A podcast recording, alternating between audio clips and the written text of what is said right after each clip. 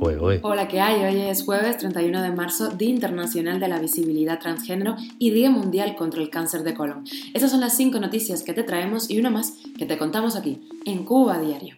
Esto es Cuba a Diario, el podcast de Diario de Cuba con las últimas noticias para los que se van conectando. En Cuba se cambia cartel por prisión rapidito, cinco años de cárcel por salir con un cartel a la calle. El régimen cubano sentencia a Luis Robles. Y la Unión Europea ha instado al régimen cubano a liberar a los prisioneros políticos y detenidos por ejercer libertades de expresión. Y Europa prorroga hasta finales del mes de abril las restricciones de viajes que afectan a los cubanos. Ya se les daba por perdidos, pero la Guardia Costera de Estados Unidos rescató a los cubanos que salieron de la isla en una tabla de surf. Y te contamos las últimas noticias de lo que sucede en Ucrania, pero mi recomendación es que te pases siempre por la página de Diario de Cuba, porque ahí tenemos un hilo que se actualiza constantemente. Rusia advierte a Kiev que Crimea y Donbass son intocables en las negociaciones. Esto es Cuba a Diario, el podcast noticioso de Diario de Cuba. El régimen cubano sentenció a cinco años de cárcel a Luis Robles Elizástig, el joven que salió en silencio al céntrico Boulevard de San Rafael en Centro Habana el 4 de diciembre del año 2020 con un cartel en el que pedía el cese de la represión y la liberación en ese momento del rapero contestatario Denis Solís. De 29 años, Robles está bajo prisión provisional en el Combinado del Este desde hace casi ya 16 meses. Los familiares del joven indicaron a Cubanet que tienen la intención de apelar la sentencia. A inicios de este mes salió a la luz una carta manuscrita de Luis Robles en la que denunció las violaciones de las que ha sido testigo en el tiempo que lleva encarcelado.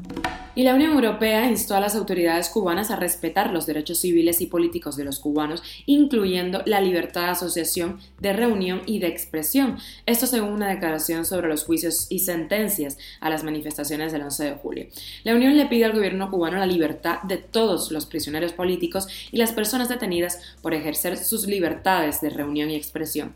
Dice la Unión que vienen alentando de forma continua al gobierno de Cuba a que entable un diálogo significativo e integrador en torno a las legítimas reivindicaciones de su pueblo y que seguirá haciéndolo. Cuba a diario. Y viajamos a Estados Unidos porque la Guardia Costera de ese país rescató a los dos cubanos que dejaron la isla en una tabla de surf. ¿Se acuerda que hablamos del tema? Ellos habían sido dados por desaparecidos ya por las autoridades, pero un buen samaritano vio a los dos hombres cerca de Bahamas y contactó a la Guardia Costera que informó que los dos rescatados están bien de salud y serán transferidos a la Real Fuerza de Defensa de Bahamas, por lo que es de esperar que sean repatriados a la isla y a los que ya tienen hecha la maleta, la Unión Europea decidió prorrogar hasta el 30 de abril venidero las restricciones temporales de viajes no esenciales desde terceros países hacia la Unión y los países de la zona Schengen, impuestas a raíz de la pandemia de COVID-19 y que afectan a los cubanos. La medida supone que los cubanos que viajen a la zona Schengen